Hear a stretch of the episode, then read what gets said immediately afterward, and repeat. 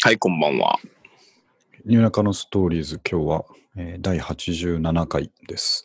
のもまあ、だんうだん100回見えてきましたね。見えてきてましたね、間近にね。えーはいえっと、あと10 13回ぐらいっていうと、えー半年ぐら1ヶい、月ちょうど半年ぐらいですね。うん。ね。で、たどり着いてしまいますね。うん。夏頃。はい。よくやりましたね。よく頑張りましたよ。うで、あん。のー生配信しようっていうのはまだ僕はやろうと思ってるんですけど、はい。生配信といえば、今日ね、あまあちょっと例の話題はしないって言いましたけど、あの、はいはい。そう、コロナウイルスのせいでいろんなライブがうん。ストップして、で、そはのい代はいわりみんなこう無観客試合をやってくれてる。で、生配信してるっていうやつが、ね、だいたい配信セットですよね。あうれん、すぐ切り替えれるんだなっていうのがすごい時代だなって思いましたよ。ああ、確かにね。うんそうか。もうなんか決まったの、一昨日とかそういう感じですもんねそうですよね。うんだからまあカメラが入るのは最初から決まってたから、それあを配信のシステムの方に映像を出して、まあ音もそうですよね。音はタクでいじってうん。まとめたやつをはいはい。配信の方うんに振り向けてっていうのであれば確かにすぐできるのかなと思いながら。まあね。うんでも昔はこう、そそう、とはいえ、ね、いろいろ、こうノウハウもないじゃないですか。そうですよね。うん。だからニコニコビデオでやるか YouTube ライブでやるかっていうので大体、まあね、なんかそのぐらいのうん、感じですよね書。かれてるみたいですけど、こんなんすぐできるんだなと思って、そこに感動しましたよ ね。うん、確かにね、うん初期のあのドミューンとか止まったりとかね、そう、ありましたよね。この遅延したりとかよくありましたけど、うん今もうないんでしょうね、あんまりそれ。ね懐かしのユーストリームとかですね。ユーストとかね。 ねユーストって、あの、僕、あのー実はまだあるんだと思ってたら、あれなんかい大昔に IBM かどっかが買収して、おで、そのまんまやらなくなったかなんか。で、ユースあトリーそうなムんですっていうのは現在ないですよね。なんかに吸収された気がしましたけどね。あああー、その、そういうサービスに、う似んたサービスにうん、とにかくなくなっちゃいましたとね。にかくなくなりましたね。今ちょっとカチャッと調べたら、ユースあのウィキペディアでユーストリームはかつて存在したって書いてあり ます、ね。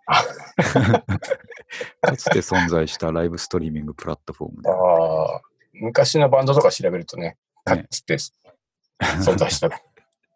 あ、IBM がまだやってますってね。ストリーミングビデオプラットフォームホスティングサービスみたいな感じで、ワトソンメディアとかね。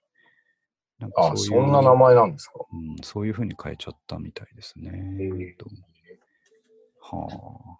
ちょっとブランディング、いなんかいけてる感じしてましたけどね、ねユーえ、スねトって。それもかっこよかったんですけどね、あの当時、ね最先端でしたよねうんね10年。ちょうど10年前ぐらいかな。あ、そうか、でもそんな前ですか。うんそうですよう。ん。そうで、なるほどと有名どころではナンバーガールが今日やりましたよね。ああね、そう、いやうん、僕ね、さっき知ったんですよ、それ。はい、はい。でしまったと思って、見ました。多分あれ、後追いでも URL いけばあ、見えるまあ、と多思う分んでねす、よ。見れると思うんですけど。僕、最中にちょっと見たら、ちょうど、なんか、何やってたかな。8ビーターじゃないけど、それ系のやつをやってて、往年の。もうかっこいいなと思いましたけどね。うん。やっぱり。なんか、写真だけ見ましたけど、うんやっぱ向井修徳は年取りました ね。なんか確かにね。そタれバはコをなんか吸吸ってましたああ吸ってましたね。うん。そう、久子さんは相変わらずすげえなみたいな。ね、あんま変わんないですね。全然変わんないですよね。ねそう、あとは有名どころで、小田哲郎さんも そんならしいですよ。うん、全 く、 あノーの、ノーマークだっごたチェよッ。ク、ごチェック。うんああ。小田哲郎小さ田ん哲郎は、ってあの人ですよね。そうですあよ。の、いつまでそもうそうそう そう。あのあれの人は、えー、とライブっていうか、スタジオ、リハーサルスタジオから配信みたいな感じになってたような感じでしたけど。えー、それとか、今日は僕はよく知らなかったんですけど、あの有名なラッパーのグループ、ええーバッドホップっていうー、人あ、たバちトが、ン、えー、はい、あの人たちも、えーっとうん横浜アリーナだったか、どこかあーを中止にしてしまったので、えーっと生配信に切り替えてやるっていうのをえやっー、てましたね。すごいな。それもツイッター流れてきてたんで、ちらっと見たんですけど、なんかかっこよかったですね。うん。うん、あれ、バッドオープって、はい、あの、こうはいたとこですよね。今もいるのかな。ああ、そうなんですね。あれ違ったかなあの、横浜だから、はいはい。あの、不良たちです、ね、はい、そうです、そうですね。そんな風になって、で、しかも、あの、彼らは、えっ、ー、と、何でしたっけね、キャンプファイヤーで、あーえー、クラげクラファンの方にもつなげていたので、あなんかそれはでもいいですね。こうなると、新しい形いっぱい見えてきますよねっていうところですよね。下手するとチケット売るより、うん、まあ、今回多分同情表も入るでしょうしね。そうですよね。まあ、ってる。うん、ちょっと、ね、何万人も、何万人もが見てて、うん。で、まあ、何万、そっか、1万人見てて1人100円払ったら100万円ですもんね。そうですね。うん。うん、そう。それはなんか。なんか、全然、うん、こう、割とうまくいくんじゃないですかね。ね。ちょっとまあ、うん、いい側面の一つかもしれないっていう気はしましたね。ねうん。そう。あ、そうだ、そんなの配信の話でそれしてたんだ。そうですね。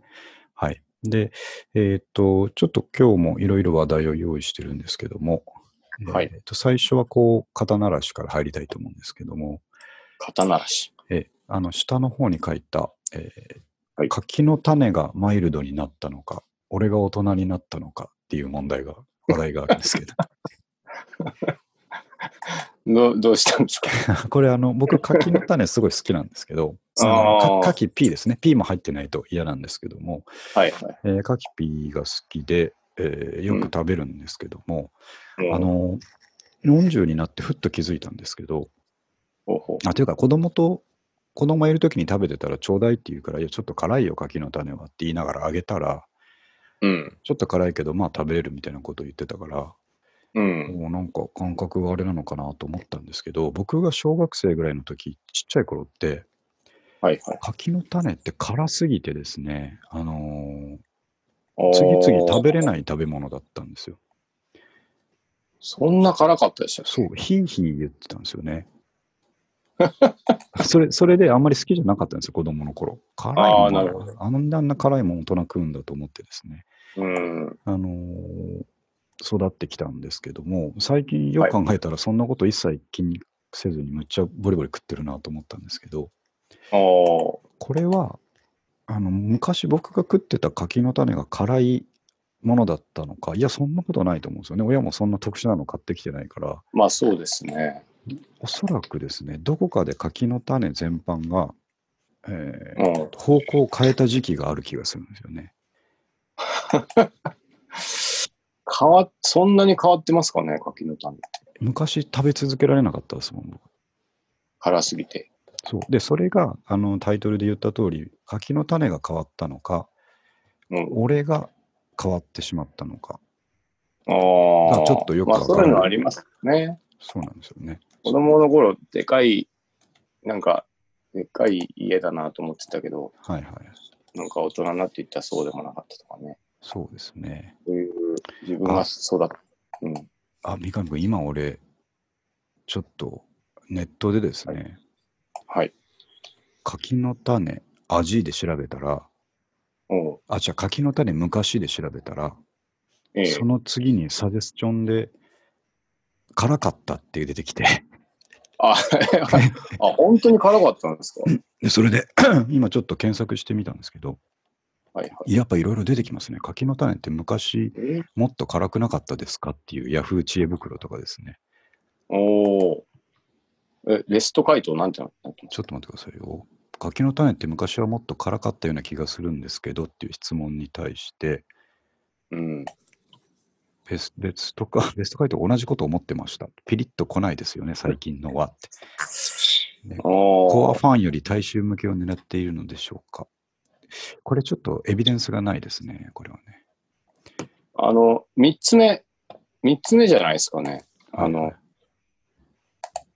柿の種が入、るのになったのか、はいうん、牧俊が大人になったのか、はい、ではなく、うん、なんか違う柿の種だったんじゃないですか。ああ、それはあるかもしれないですけど、ね、そんな辛いの食ってたのかな。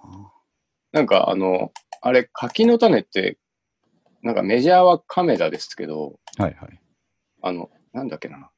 あ参ふっ考と手に取ると参考なんですよね。参安い考がね、うん、参考はね、やっぱりあの、お菓子界でいうところのセカンドブランドですから、ああの、まあ、楽器でいうところの、楽器でと言いますか、機材でいうところの何回も言って申し訳ないですけど、ベリンガー ですね。ベリンガー。あ。ベリンガー、あでもベリンガーについては、あの、はい評価はしてますもんね。評価してるんですよ。だから、あの、参値段の考割に成果。そうそうそう。参考成果も同じ立ち位置ですね、ベリンガーと。あ値段の割に、本物と近い感じになってきてるっていう感じですね。あ、なるほど。うん。そう、なんか、あの、元祖柿の種みたいなのがあって、はいはい。まあ、ベベリンガーっていうか参考さんはそれ真似てくるわけじゃないですか。まあそうですね。で、あの、なんか辛い、まずど、どこのメーカーかわかんないですけど、辛いやつうん。があって、それだったんじゃないですか。はい。ああ、そうだったのかな。でも、っていうのは、その、うん、僕辛か、辛くて食えなかったっていう記憶はないです。 うんそうですか。やっぱじゃあ、俺が食ってたのが辛かったやつ。ただ単に辛かった。はいわかんないですけどね。はい。まあでもちょっとこれ、続けて調べておきますけど、どうなのかまあでもね、あの、コカ・コーラの味とかもこう変わってるっていうじゃないですな。か。ああ、そうですよ徐ね。々に。うん、だ時から代に合わせてるって言ってますもんね。こんな辛い柿の種じゃダメだってなって、うん、パイロになってるのかもしれないですけどね。そうですね。ちょっとこうれ、ん、珍しくネットでもパッと解決を得ない、えーテーマだったんで、ちょっと調べておきますね。まあ、気になりますね、そこまでい行くや僕、本当、昔食えなかったんだよとおな。ーまあ、それだけなんですけどね。はい、あの、わさびかきピーとかあるじゃないですか。今ああ、あれ系はねあ、れは確かに辛いです、うん辛いですね。鼻に、あのそうそうズバンとくるやつですね。ね。うんうん。それと、あと、あの、ハバネロ配合のやつとかありましたよ。あ、そんなのもあるんですそうそう あの。怖くて買えなかったですけど。なんかこれちょっとあの、論点っていうか話はずれるんですけど、はいはい。あの、大御所がはしゃぎ出すとすごい萎えるっていうのないですか、 ありますよ。うん、あります。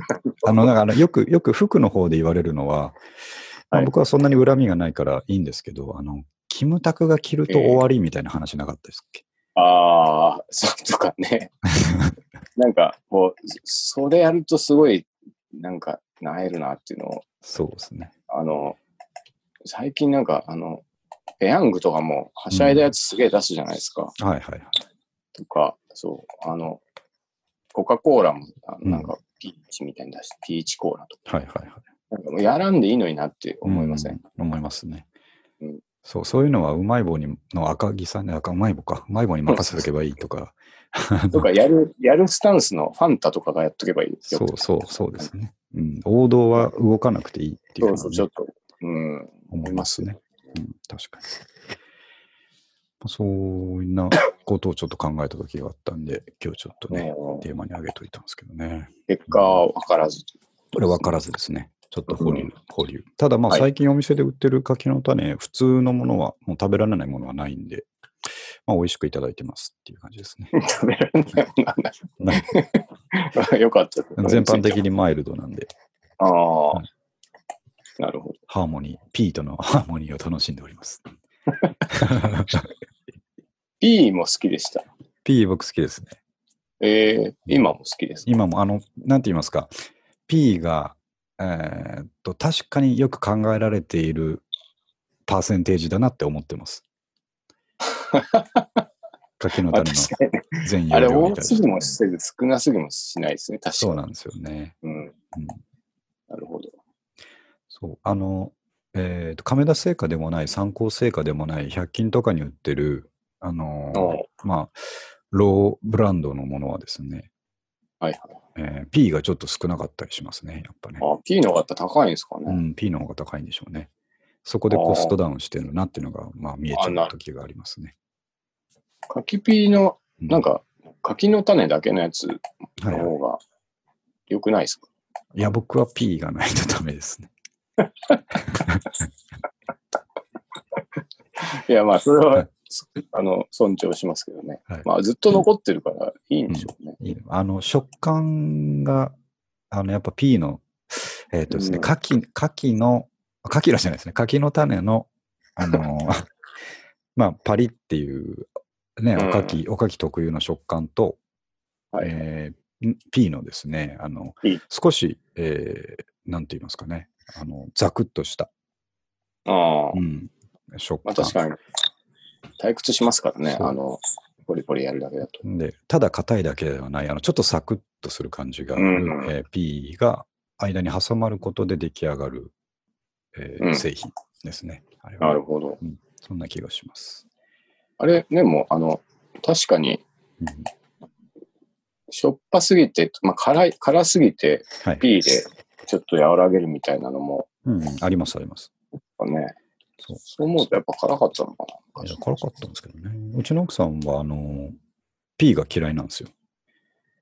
P 自体が。 P 自体があんま好きじゃないから、あのーなんて言いますか、えっ、と、参考とか亀田の柿の種って今こう小分けにしてあるでしょ一人ずつ。ああ、ありますね。 6パック入ってるやつ。うん。うんあれをこう食べ出すと P だけ残ったのをくれるんですよ ね。さっき言った黄金の配分崩れるじゃん。崩れますけど、それはそれでまあいただきますっていう感じで食べ食べますけどね。あと柿の種買えばいいんじゃないですか。 そのそれのたあめにそれ、はマスク氏が許さないっていう、まあそういうことですね。難しいです、難い。しいバランスです。うん、なんまかうんあ、でもいいですね。なんかはい、こう、夫婦らしいというか。まあそう、そう違いがあるっていうのはねなるほどさあ、じゃあ、そんな感じで柿の種の話があり。で、うんえっと、今日はメインのですね、えっと、ビデオの内山が2月22日、去る2月22日ですね、えっと、結成2回目のライブを終えたということで、あの、YouTube にそのライブの様子もフルで、えー出されてますので、リンク貼っといたんで、あの、あ見ていただければなと思うんですけども、はい。えっ、と、まあ、僕の見た感想から言うと、あの、かっこよかったですねっていう感じですね。あの前回とはもう全然、あえーーまた違う、かっこいい感じになってたなと思いますけどね。あ赤りがとうござい木君ます的にはどうでしたかね。あの、そう、ベースのタマさんが多うん分、インスタで配信してたのをご覧になったんですあ、えっと、両方見ました。えっ、と、あそれ両方見たんですおーありがたい。それと、あの、音千代君が編集してた方あ、あ。両方見ました、なるほどうん。いや、我々もあの、いい、前回よりは全然いいっていうんう出来ではありましたがですね、はい。あの前回めちゃめちゃ早かったんですけど、うん。走ってしまって、はい。今回もやっぱ、早いんですよね、かなり。早い、でうん、まあ早いんですけどね。で、なんかあのー我々あの MC にモノマネを入れるんですけど、はいはい。モノマネも走ってるんですよ。それちょっと気づかなかったですね。いや、 そうなんですよ。あのもう間の取り方も分かんなくなっちゃって。練習の時より走ってたってことですね。そうそう、練習もあの、モノマネ込みで全部練習するんですけど、あのモノマネも走ってるっていうこう 心拍数が上がってるんでしうんでしょうね。あの、なんかわかりますよね。ステージに上がってると、そんなドシンと構えてられないですからねょ。。まあ、そうです高揚感が出てしまう。うんまあ、でも、あ、の、前回よりは全然いい出来だったんじゃないかなと。うん、すごい良かったと思います。かっこよかったなと思って。ただまあ、三上くん言ってましたけど、三上くんがあんま目立たないっていう問題があるってことですよ ね。あとでやっぱ写真を見るとですね、まあ動画もそうなんだけど、うん。 なんか茶色い服を着て出たせいか、なんかいないように見えるんで すよね。あの、あの、一番の原因は茶色かったことだと思います よ。本当になんか、あの、連れてこられたのかなみた いな。プレイも別に派手なことしないし、うん、そう、ちょっとなんか残念でしたね。背景になってましたね。そうそう。まあ、でもある理解、はある意味、そのフロントが濃いですからね。まあまあまあ。どちら君も玉さんもそれなりに花が、確かに花があるから、そうそんななんなんかか、うん、二人はちゃんと衣装を考えてきて、僕はなんはいか、その時栃木に出張だったんで、あ東郷から持ってきた服、とりあえず着着とこう と思ってたんですけど。なんか、そういう恨みに出ましたね。出ちゃいましたね。あの、なんか土壁に、みたいでしたもんね。あのそうそうそう。ふ古い和室の壁ですよ、あれ。そう です。ふすまとかそういう感じのそうそうそうそう。見た目になっちゃってましたからね。うん、うんあれそこはすると、あの、竹とか出てくる。あの 竹で編んだ壁が出て くる。はい、古いやつ。あ、ふすまが破れた後ですね。そうそうんうそうそそうですね。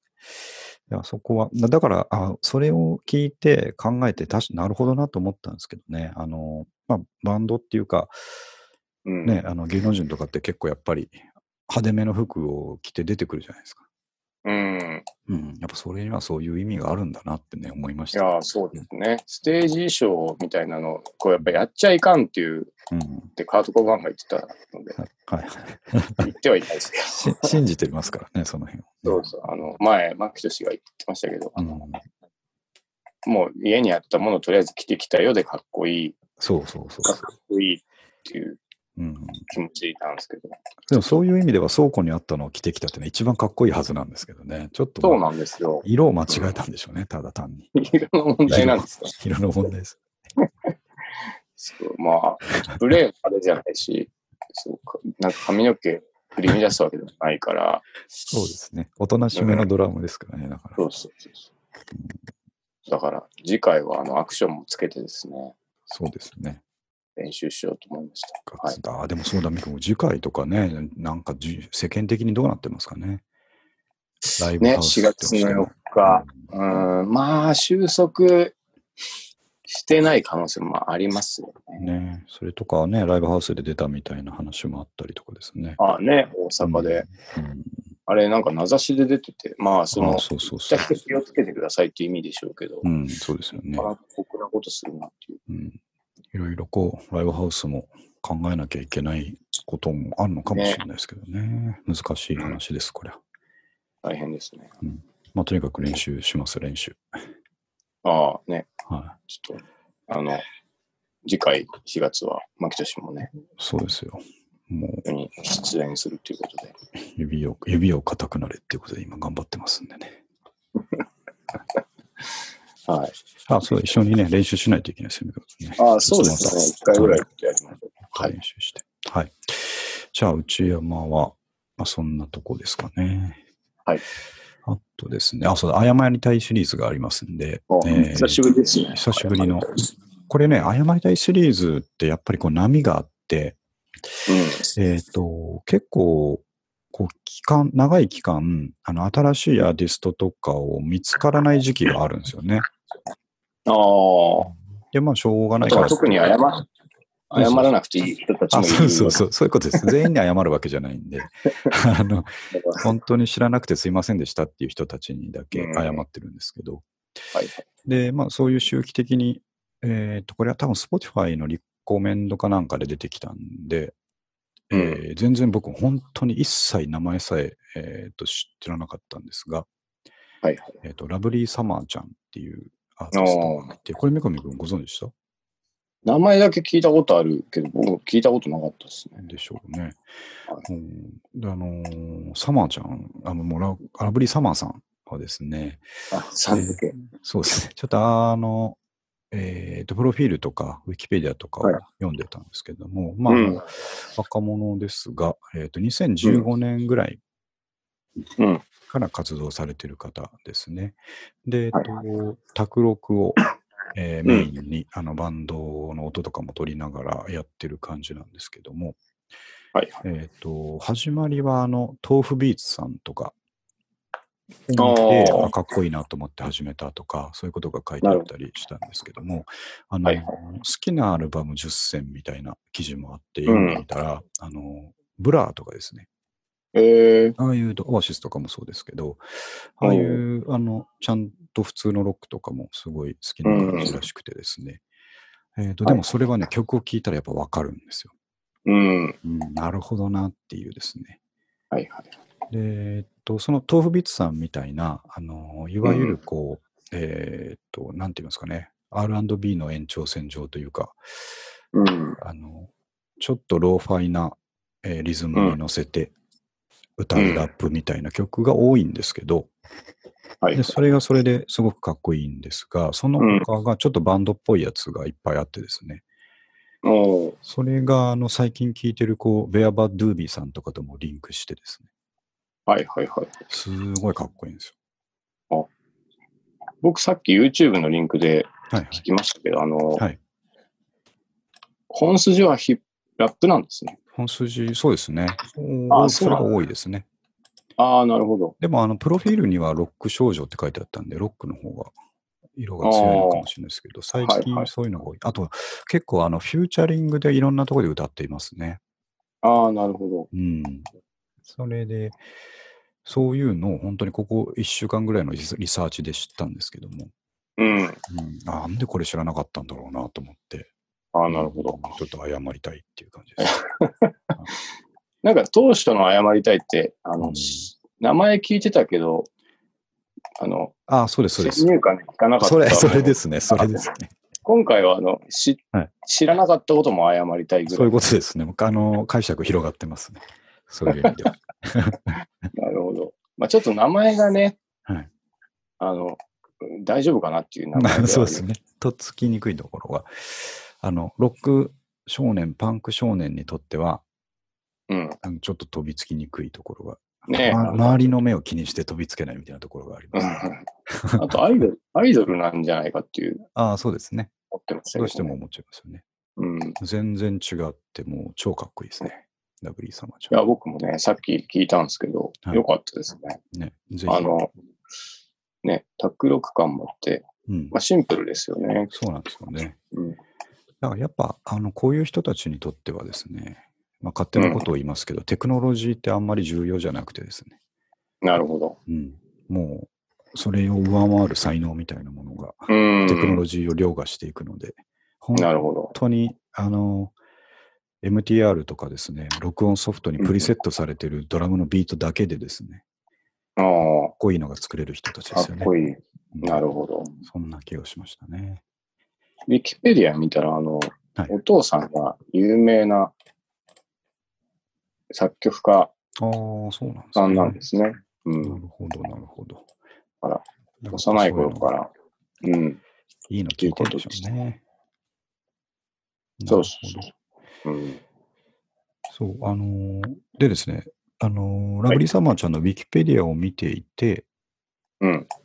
えーっと、もう一個ですね、謝らなきゃいけないことが発生したんですね。えおーーっとウィキペディアの来歴のところにですね、うん。えーっと、2014年4月にバンド、えーフォー・トレイシー・ハイドにボーカルとして加入して1年で脱退したって書いてあるんですけど、はいはい。で、ふと思ったんですよ。このフォートレイシー・ハイドっていうバンドってまだやってんのかなとですね。まあ、まあ全然知らないですから、はいやってんのかなって思って調べたら、まあ、ガンガンやっててですね。えー、で、この人たちがまたむちゃかっこよくてですね。うん。あの、シューゲイザーですね。ああ、うん。僕もさっき聞きましたけど、うん。あの、懐かしい音そでうすそようねそ。う、そうなんですうよ。ん。キラキラしてる感じの。ね。で、ボーカルの人がこれ、ハーフの、なんだろうと思いますけあ、あど、この人はボーカルなんですかそうですね。女性ボーカル。そういうことか。あ、これは、そうか、ラブ様さんは、そう、も抜うけ脱て退、後の PV なんですね。そうですね。抜けてそのあー後そう入いうこっとてかるんで。なるほど。まあ、雰囲気あるし、すごいかっこいいしなと思ってですね。うん。うん、いや、でもこういうバンドやりたかったですもんね。ちょっとあの、あのライブ映像もあったんで見たんですけど、はいあ、そうそうそう、こんな感じやりたかったなと思いました、ね。あのー、すごいリバーブかかりまくったギターがですね、はい。えもう何弾いてんだかちょっとよくわかんないぐらいになってて、ー、うんでそこにこういう儚い感じの女性のボーカルが乗ってくるというですね。あまあ、それだけでもう100点ですよね。たまに聞き取れる日本語がね、そなうんそかうそ良うかったりすると、もう好きになります。好きになっちゃうんですよね。そうあと、まあ、あの、なんて言いますか、えー安定の信頼の P バインレコードみたいなね。ああ、リバイン。そうそういう感じですよね。なるほど。全然知らなかったんで、ちょっと一つちょ謝りっと僕たいもということで、うん。チェックしておいてくれればなと思いましたね。トレイシー・フォー・ファイドの方は、はいその、ボーカルが変わって、今もずずずっとやってると。ずっとやってるってことですよね。ああ、なるほうん。ど。ようやく整理できました。そうそう、なかなか難しいんですけど。うん。はい。で、えっと、ラブリーサマーちゃんは、えー、さっきも言いましたけど、いろいろコラボをやっててですね。うん。その中でもうかっこよかったのが、結構最近のやつで、まあそうそう、こういうふうに、あの、謝りたい人が見つかると、一気にこう世界が広がっていくんですけども。うん。しかも、Spotify とかあると、まあ、特にそうなっちゃうんですけど、ねまあ、すぐ聞けますもんね。うん。えっと、泉枕さん、え、なんど、どういう発音すればいいのかがわかんないですけど、ね、 泉枕ってなって。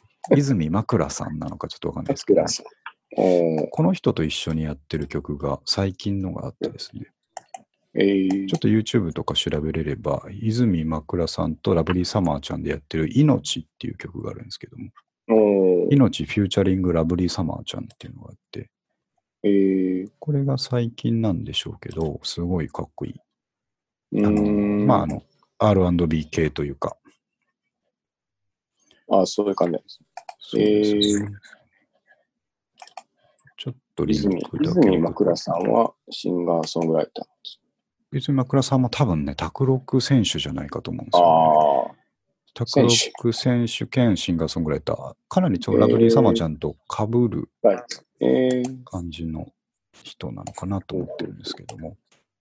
えー、まあちょっと URL 送っときましたんで、命もちょっと後で聞いてみてください。はい。すごく良かったです。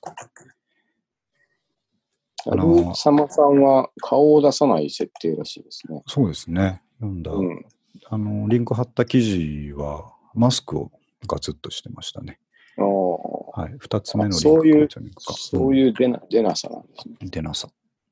うん、あの、そこに顔出しをしない理由っていうのも書いてあって、うん、あの、デビュー当時全然自分に自信がなかったから、うん、でだけどまあ歌を出してこの、はい、こんないい曲どんな子が歌ってんだろうって想像されてのがちょっと嫌だからって書いてましたね。あの夢を壊したくないからみたいなこと書いてありましたけど。うん、なるほど。なるほどなと思いながらですね。うん、あでちなみにその泉枕さんとのフューチャリングの曲はですね、あの、はい、かなりこう夜散歩に合う感じの例の感例の感じですね。いいすねあ、はい。もう多分好きですね、僕聞いてな いですよね。。はいだと思います。あのそうですね、これは下北というよりは、、うん、うんどの辺かな。えー、代々木上原。あ、結構静かな感じですけど。そうですね。その辺、うん、あまあ、でも目黒も近いかな。静かじゃないですけど、目黒とかのちょっとガチャっとした感じも、なるほどね。残して歩きたいとこですね。えー、はい。ちょっとぜひ聞いてみてください。はい。はい。では、えー、っと、ラブリーサマーちゃんの話終わりまして、はい。うんと、海外ドラマ、高い城の男。えー、シーズン4で見事に完結という話なんですけど。前なんかハマってるってしたやつですね。そうです。だいぶ前に、あのー、アマゾンのオリジナルでですね、えー、プライムで全部見れるという、うん、えーはい、高い城の男、マン・イン・ザ・ハイ・キャッスルというですね、うん、えー、テレビドラマがありまして、これはあの、えー、フィリップ・ケイ・ディック原作の、うん、 SF 小説が元になってるんですけど、はい、その小説自体はそんなあの長い小説じゃないんですけど、えーと、Amazon、うん、のドラマの方はですね、あの4シシーズン4まで突入して、毎シーズン10話ずつぐらいやってたんで、結構長い長尺の話になったんですけど、うん、ワンエピソード1時間ありますからね、すごい長い戦いだったんですけど。うん、えっ、ー、と、シーズン4までテンション落ちずにすごい面白かったんですよね。で、最近あのシーズン4が、えー、公開されて、うん、僕一気に見ちゃったんですけどはい、夜寝る前とかちょっとずつ見ながら一気に見たんですが、うん、えっとですね、どういう話だったかもう一回振り返るとですね、はいはいえー、歴史改変ものと言われるしジャンルなんで、えー、うん、第二次世界大戦にもしドイツと日本が勝ってたらっていう未来ですね。なるほど。で、えっと、アメリカを西と東に分けて、えー、日本とドイツがそれぞれ占領している状態。うん、ちょっとどっちか正しく言えてないかもしれないですけど、えー、と東側が日本、西側がドイツ。うん。で、真ん中にアメリカ人が、えー逃げ込んで自治区を作ってるっていうちょっと複雑な政治状なるほ況どですね。はいがあって、えーっと、まあ、そんな世界の中なんで、アメリカ国民は、えーどっちかというと、こう、虐げられてというかですね、あの、うん身を潜めて生きているっていううん。状態なんですけど、そこにですね、えー民衆とかレジスタンスの間に、レジスタンス。そう、あるフィルムが、まんえー広まっていくと。うん。で、そのフィルムっていうのは映画のフィルムみたいに短い、一本一本は短いものなんですけど、はいはい。えーといろんたくさんのフィルムがあって、その中にちょっとずつこう、えー映像が入ってるんですけども、うん。その映像がアメリカが勝った後の世界の映像なんですね。あ自あ。まあ分た、ち今はの、世界ってことですよね。そうなんですね、うん自分たちは今こんなに虐げられて辛い状況だけど、こうのん。フィルムの内容は何なんだと。うん。うんなんかアメリカが勝って、あのーみんなアメ車にこう乗り回してですね、な楽るしほどく暮らしてる映像がこう、えー断片的にいろいろ見えるわけです。で、あの見る人によっては、その中に自分を見つけたりするんですえー、よ。あれってこれ不思議なこ私とです。これ私じゃないっつって、なるほど。で、そういうフィルムが蔓延し始めて、うん。えーっと、なんだこれはって話になって調べていくっていうところから始まるんですけど、おーで、それは結局ですね、あの、まあ、ちょっとネタバレ、まだ見てる方は、じゃあここでプツッと切っていただいて、え ーネタバレを始めるこっから先とはね、そうですね。で、それは結局何だったかっていうと、えーうんとその小説の設定世界ではですね、えーパラレルワールドがちょっとつながっちゃってるえー箇所があると。ああ、なるほど。で、複数の世界線が流れてるっていうのが、まあ、SF の世界ではよくあるんですけども、うん。えーと、アメリカとドイツ、すみません、日本とドイツが勝った世界戦とは別に、アメリカが勝った世界戦が流れていて、うん。えーとそこで撮られたフィルムが、時折、ある空間を経て、もう片方のワールドに紛れ込んできてしまうというかね、ぶ物がですね、物がなるほど。渡ってきてしまうっていうのがあるみたいだなっていうのが分かってきて、うん。で、えーそれを、まあ、ドイツのナチスが手に入れてですね、解析して、これはパラレルワールドだぞっていうのが分かって、うん。そこに行く装置を作ってしまうんですよ、ナチスが。おー時もう空潰をしと超えかなきる。ゃいけない。そうそうそう、まさにそういうことですね。うんあ。の、潰すどころかですね、あの、うん学者に調べさせたら、あの、パラレルワールドは無数にあるっていうのが分かって、あーあの、全部のパラレルワールドをナチスの配下に置きに行くぞって言って、おー戦争を仕掛けに行こうとするんですよね。なるほど。で、それぐらいの、あのーものを、装置を山の奥に作るんですけど、うん。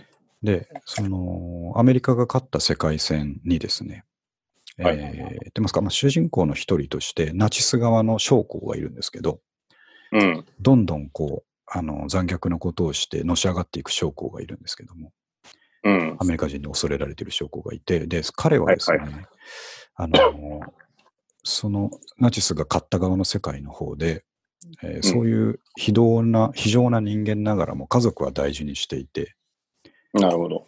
息子がですね、えーうんえーと不治の病かなんかで死んでしまうんですよ。あーうん、でそこがとっても心の傷で、うん。それを引きずりながらも、その他の世界線を占拠しに行くぞとかですね、今の世界でこう、アメリカ人を、えーっと往復さえ抑え込むぞとか、いろんなことを、非常なことをやりながらも、そのドイツの装置ができたときに、別の世界線に潜入するんですよ。なるほど。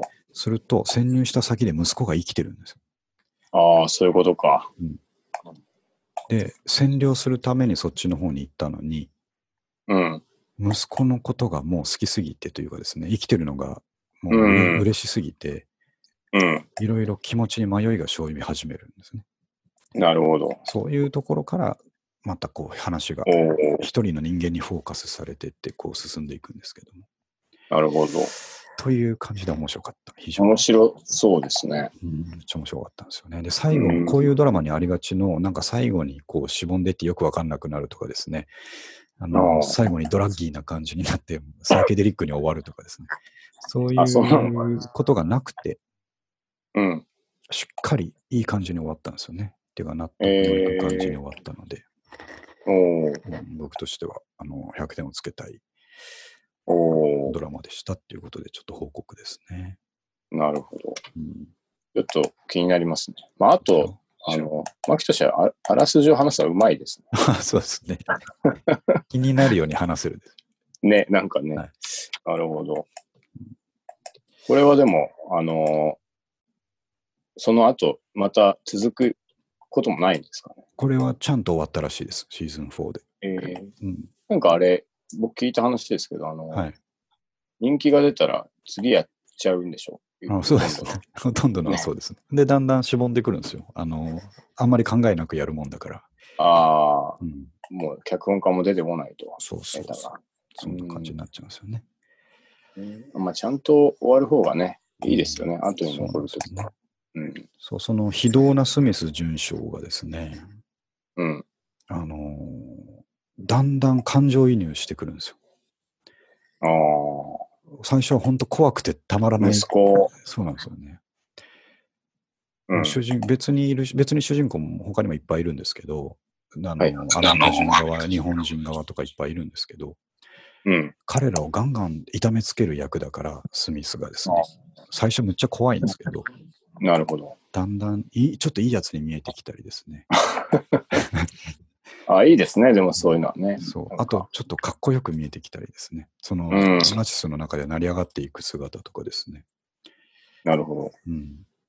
かっこよかったりするんですよね。そんな、うん、うん、いい感じだったんで、まあ、三上君はちょっと見ないかもしれないですけど、この YouTube 貼った予告編で雰囲気だけでもですね。なるほど。高い城の、これ高い城はどどういうことなんですかこれですね、そのフィルムをばらまいてるのが誰だっていう話になって、このフィルムを作ってるのは誰だっていう話になった時に、うん、民衆の間ではこのフィルムは高い城の男って呼ばれる人から回ってるっていう風な伝説というか噂が回るんですね。えーうん、それは実はですね、あの、量子力学とかをやってる、うん、えー、博士的な人がいて、その人が高い城の男と名乗りながら、そうやってレジスタンスに力をつけてもらいたいためにそういうのを作ってたりしたんですよね。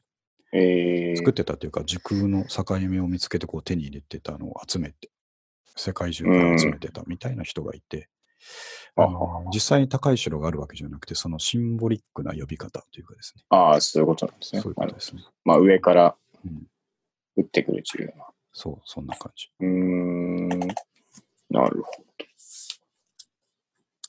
ちょっと、まあ、僕、あの、海外ドラマほとんど見たことないですけど、はい。覚えておきます、ね。覚えて、この、うん、予告編見るだけでも結構満足しちゃうんでね、見てほしいです、ね。あ、そうか。うん、了解です。はい。では、はい、えっ、ー、と、高い城の男のご紹介と、ああとそうですね、最後に書きました。えっ、ー、と、三上君にも伝えましたけど、えっ、ー、と、UiPass Studio X。あ、これちょっと気になってんですよね。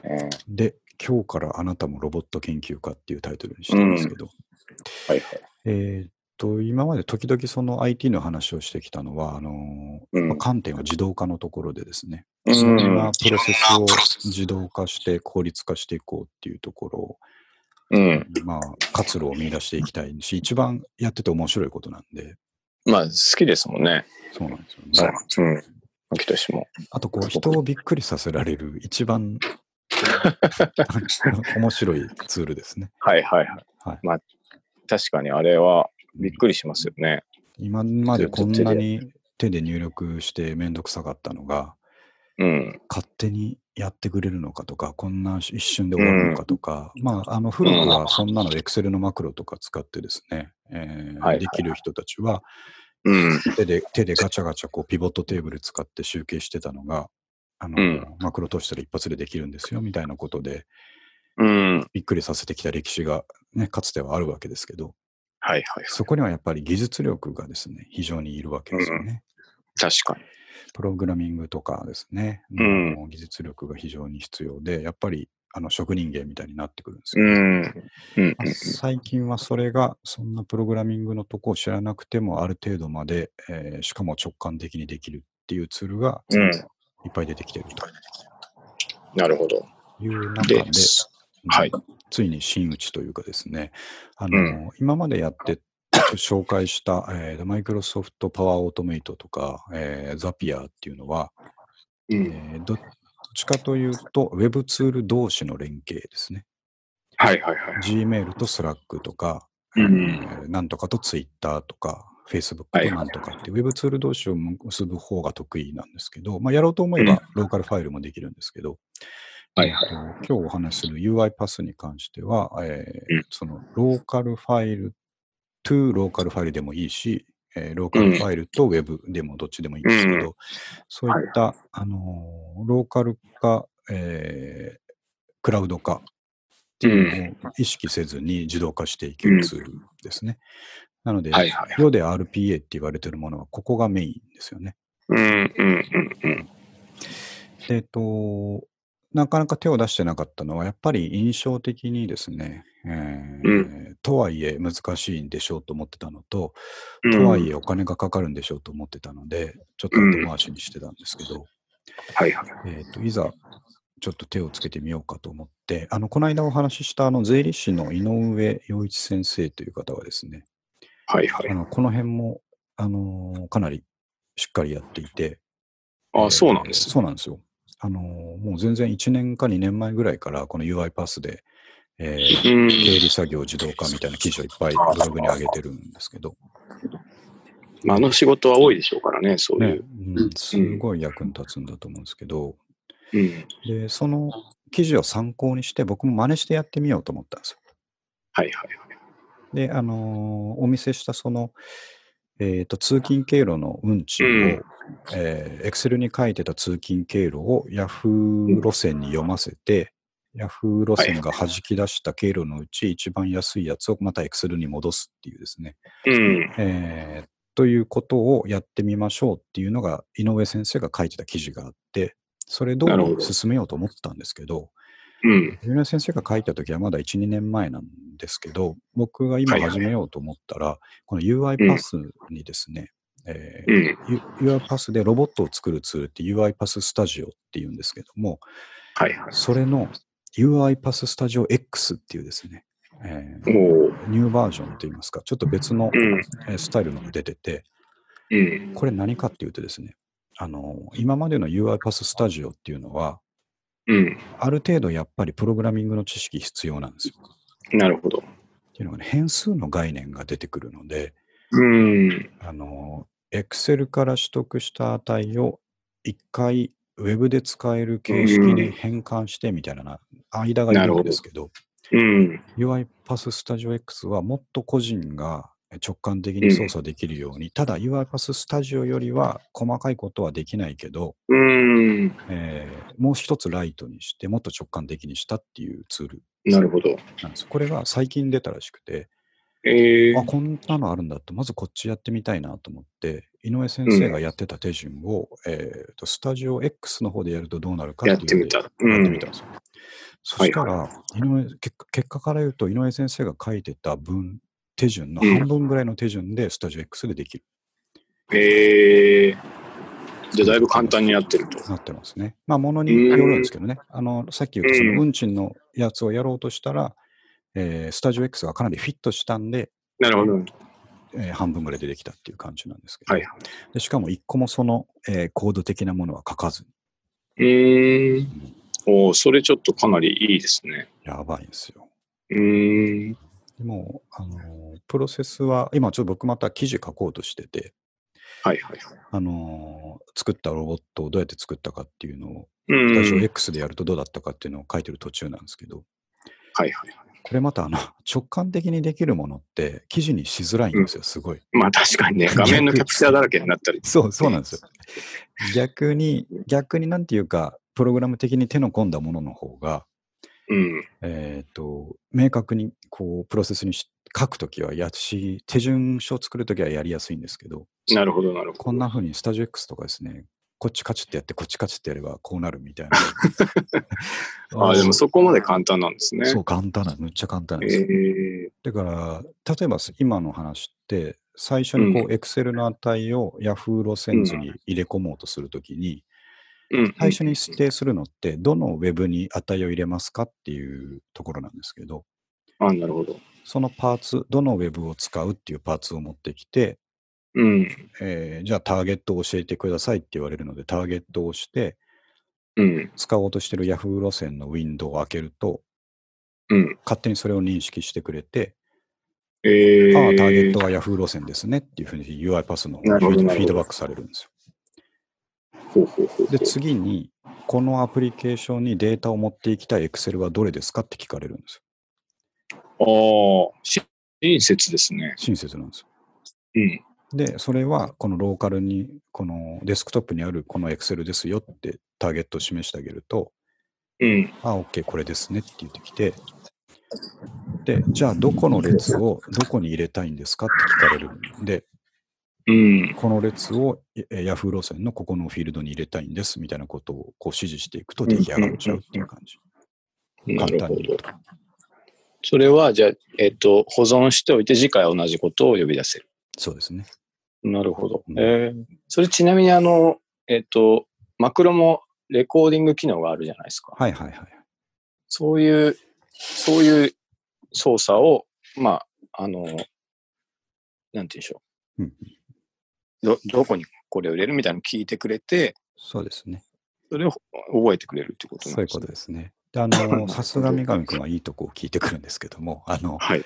えっ、と、レコーディング機能は UiPath Studio の方には、さっき三上君が言ったそのままの機能があるんですよ。ああ、なるほど。えっと、レコードっていうボタンを押して、次からやった作業を UiPath がどんどん覚えるうんうんうんうん。っていう機能があるんですけど、UiPath Studio X には実はそれが、えっと表からは見えなくなってるんですよ。やろうと思えばできるけど、表のメニューにはなくなっていて、うん。あなんでかっていうとですね、ちょっと予測なんですけど、あのロレコーディング機能を使った場合、うん。スタジオ X, スタジオ X じゃないときはその録音機能あるんですけど、うん。で、例えば録音をして、Yahoo 路線の方でこの操作をやるってガチャガチャガチャガチャやって、録音停止するとうんそれがプログラムになるんですけど、うんうんうん。それを、えっ、と、Excel がこう3行ぐらいやって、うん1行1行同じ作業を繰り返せっていう命令を作るときとかは、うんその出来上がったレコーディングによって出来上がった、えっ、と、プログラムをですね、その中を見て直していかなきゃいけないんですよ。なるほど。あの、特定の値が入ってるところを、うえん。ーここを見に行けとかいうふうに変えていく、自分で手で変えていくうんうんうん必要があるんですけど、それってやっぱちょっと高度なんですよね。まあそうですよね。そう結局、どどれをレコーディングしてるかそう分かんなくなってしまうから、直さないといけないですもんねそう。なんですよね。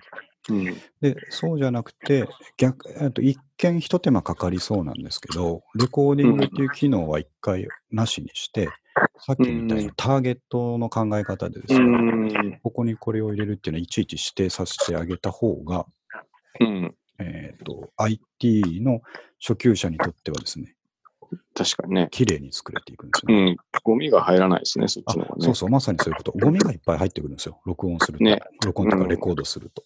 はいはうんそこのところがポイントですね。い。えー。もうちょっと、めちゃめちゃ気になりだしました。でしょううん。もうこの、僕、やっぱかっこいい名前好きじゃないですか。あ の好きですね。 UiPath Studio X って名前かっこよすぎるんですよね。 X までついてますからね。そうなんですよね。なんかあの、ただ、えあの、あれなんですよね。こはい。う、Web、Windows アプリケーションなわけですよね。あ、インストールするタイプのアプリケーションですね。ですよね。ということは、えっ、と、PC はうん、使うときは、まあ、起動して使うんそうでですすね、ね。とだから。そうです、そうです。なるほどなるほど。だから、あの、この RPA ってロボ用に1台 PC 用意したりするんですよね。うーん、はいうん。あの、会社とかで使うときとかって。はいはい。なるほど。昔僕、あの、バイオの、はいはい。あの、ガザシチェックっていう、その、液晶ディスプレイが、あああ、はいはい。ちゃんと出るかどうかのチェックのシステムを作ってた時期があって、はいはい。その時に多分似たようなの使ってたんですよねへー。まあ、当時は、あの、違う名前だった、RPA っていう名前じゃなかったんですけど、まあ、要は、その、う Windows の、なんか、まあ、自動コントロールみたいな。はいはい。で、その、まあ、さっき言ったターゲットみたいのも決めれるし、うんあのポインターの座標とかで、そのあこあ、この、みはいはいはい。たいな昔そうでしたよね。そだうそかうら、Windows の、ウィンウィンドウの大きさを絶対に決めといて、そうそうそうそう。この座標の右から何ピクセル何ピクセルみたいなやつです。 まさに、そうそう、まさに、そういうやつをはいはい。作っ使ってましたね。あーで、なんか、結局、LINE でも使ってたんですけど、はい。まあ、なんかしょっちゅうそういう、ちょっと途中で変な感じになって、うんささっき言った通り、その、ウィンドウの幅が縮んでしまって、そうですよね。なんか座標違うとこ刺しちゃうみたいなのとかうんありましたけど、画面のあなのんか解像度を考えなきゃいけないでしょ、あれ確か。ディあスプレイのそう解です像度がパソコンによって違うといきなり使えなくなったりとかです。とかね、そうそう。 その時はあの、あの、量産で同じモデルばっか流れるのであ、あ、はいはい。基本的には同じものだったんですけど、そうなりますよね。なんかこう。で、その時は、それはそれで、一回作っちゃえば、うんあれだったんですけど、作るのは結構やっぱめちゃめちゃめんどくさかった気がしますそうですよね。ね。で、あの、まあ、今のそんな UI パスとか、うんでも結局そこは一緒なんですよね。ターゲットのウェブの仕様が変わっちゃうと、うんうんうん、やり直さなきゃいけないっていう問題は常につきまとうんですけど。はいはいはい。それなんでかあと、ログインしたりとかが意外に、はいその、最近認証が入ったりするじゃないですか。あー3はい回はいはい連続ログインすると、ああ、それはありあますなね。たはうん、人間ですかみたいな。そうですね。そうだから、その処理さえできれば、本当実践でし使えそうだなってきいう感じがしますいね。やー、絶対、まあ、UI パスってあの RPA の中で一番メジャーなやつなうので、ん、もう使えないわけがないと思うんですけどね。まあそうですよ。うんえーこれでも商売になりますよ。僕らみたいななります業者相手によね分かりやすいパッケージ用意したら、本当月、ねじゃあ5万払いますみたいな。うん。ありますよね。だから僕うもんかなりこれは、あ、っていうかでももう UI パスなんて、あの、メジャーになり始めてだいぶ経つんで、あの、これ関係のコンサルなんかいっぱいいるんですけど、あ、そうなんですね。いるんですけどね、でもまあ、隙間まだ狙っていけますよねっていうい気やがしま、すね。もう、あの、うちみたいな会社めちゃめちゃいっぱいあるってですね、はい本当恥ずかしい話いやですけど、とんでもない、そうだと思います。中小こそ、うん、そうそうそう。ですね。めちゃめちゃ遅れてるんで。まあ、あと普通に、そんなに予算と人をかけれないんで、そうですよね。うん、うんうんだから、なんていうか、現実的な価格設定でいけば、あの、やっぱ大手のとこって多分むちゃくちゃ取ってるような気がするので、うん、うん、うん、そうそそうじゃなくて、あの、自分たちでもやろうと思えばできますよぐらいのコンサルができればですね、う。ね、一番いい気がするんですそけうどねなんです。なるほど、いい情報を聞きました。でしょう。ただ、はいやっぱ癖もあってですね、うん、あの、まあ、癖があるというよりは、えっ、と、パソコンの、えっ、と、スペックうん。によるところもあって、ああ、そう、そういうのもあります。あるんですよ。UI パスがやろうとする処理に、えーとブラウザーの切り替えとかが間に合わないとかですね。あのあ、スペックが低いとなるほど。そういう、やっぱり問題はあって、あのーうん今回の例で言うと、その Excel の値を Yahoo 路線の出発地とかに入れようとするじゃないですか。うん出発地と到着地を入れるんですけど、はいはい。 UI パスの動きが早すぎて、えーうとん出発に新中野って入れて、到着に新宿って入れたいのに、うん。出発に新中野入った後、もう一回出発に新宿が入っちゃったりするんですよ。ああ、パッパってタイプしちゃう。そう、次のフィールドに、えー行けっていう命令を UI パスは出してるんですけど、ブラウザがそれを受け止めきれてなくて、ああ。前のフィールドに。にまだターゲットがあるままになってる時に、なるほど。 UI パスが文字を入力しようとするから、そういうことが起きるんですけど、うん。そこは、でも、ちゃんと回避策あって、はい。それまあテストして検証してみないとわかんないんですけど、うん。そうなっちゃったら、えーと、実行スピードをちょっと遅らせられるんですよ。なるほど、なるほど。 UiPath の方の実行スピードを、はい、あの、うん、ミリセカンド単位で遅れせられられるので、うんうん、で、スペックに合わせてちょっと遅らせていくとうまくいくみたいな。ああ、なるほど。そういうテクが必要。回線、回線遅れたりとかね。そうですね。うん、ありますからね。そうか。なるほど。研究主外のあるテーマですね。そうですね。そうですね。そう、これでまあ最初に言った通りですね、あなたもロボット研究家になれるっていうことですね。ああ、ええ、熱いですね。熱い、うん、えー、ロボットを動かした時のあの、爽快感たらないですからね。えなんか思い通りいったなっていう、そうそうそうこれは醍醐味ですよね。醍醐味ですね。なるほど。、はいまあ、ちょっと後で見てみる。ぜひぜひ。じゃあ、はい、そんなところですが、三上君からは何か ありますか、はい、僕はと、特にないですね。特になくね。まあいいことです。毎回聞くんですけど、毎回、まあ、特になくて、まあいいなっていう感じですね。そうです。きあの昨日、麻雀やったんですけど。ああ、はい。あれ、牧として麻雀やるんでしたっけいや、やれないです。これ、なんか前も話した記憶ありますね。僕は、麻雀は怖くて覚えなかったたちですからね。ああ、はい、なんか、その、まあ、大人になると雀荘でやるんですけど、はい。あの、全自動卓やっぱすごくてですね、ああサイコロで基本こう決めるようなところも自動でサイコロ振ってくれたりするんですけど、はいはいはい、なんか昨日調子悪くて、サイコロがなんか振れなくてですね、 はい、で、なんか連打してたら壊れちゃって焦ったっていうのがありました、 それぐらいですね。ですね。やるときは何時ぐらい、夜遅くまでやるんですか昨日結構遅くまでやってましたね。1時、2時。うん、ああ。そうですね。ジャンソンは近所にあるんでしたっけ、まあ、あの、中野新橋の方にあるんですよ。そうなんですね。で、うん、この辺の人たちとやってたんですけど。いいんじゃないですかね。そういうのがあると。ね、そまあ、それぐらいですかね。いや、 よかったです。平和で。みたいです。 はい。さあ、じゃあ、まあ、最初ちょっと話しましたけど、あの、僕は明日から勝手に夏休みみたいな気持ちしてましたけど、まあ普通に仕事なん で、頑張ってきますけどもね。ね。。はいまあ、なるべくこう、いつもの生活をね、こういう時した方がした方がいいですね。ね、うん、うん。そうですね。気をつけつつも。うん、そうします。はい。じゃあ、えー、っと、あ、今日3月1日ですっけそうだな。3月1日。うん、うん、1日にぴったり1回目やりましたので、ねはい、まあまたちょこちょこやりながら、えっ、ー、と、はい、楽器の練習もやりながら。そうですね。そうですね。あの、スタジオも行きましょう。行きましょうね。はい。はい。じゃあそういうことで終わりますんで。